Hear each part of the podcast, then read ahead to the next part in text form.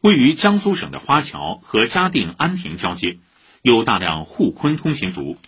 根据苏州防疫新政策，昨天早晨六点起，沪昆通勤有序开放。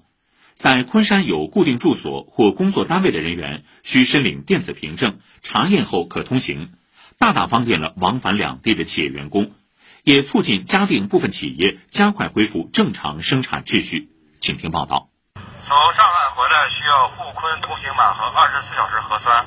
上午十点，曹安公路上的安亭检查站车水马龙，大量从上海前往江苏方向的车辆排队等候安检。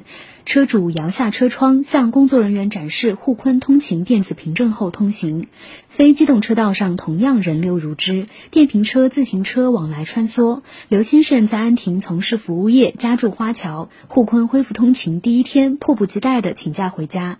回家仨月了，四个月了。回家想做什么？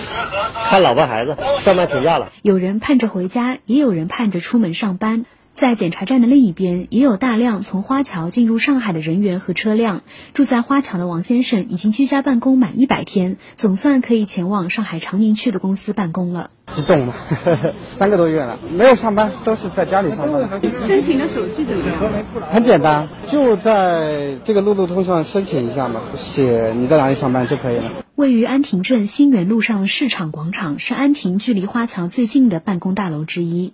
站在办公室里就能看到花桥的住宅楼，许多在此办公的世贸经济城员工都住在花桥，平时步行或电瓶车上下班。夏勇就是其中之一。周日晚上得知消息后，他第一时间申请了通勤凭证，填入身份信息、车牌号、承诺书和二十四小时核酸阴性证明，审核通过后就获得了一张通行二维码。因为他核酸要二十四小时的更新一下信息就可以了。有几个月没回家了嘛，蛮期待的，确实是。尤其有小孩嘛，小孩以前也没离开过。沪昆恢复通行也减轻了一部分企业的负担，加快恢复正常生产秩序。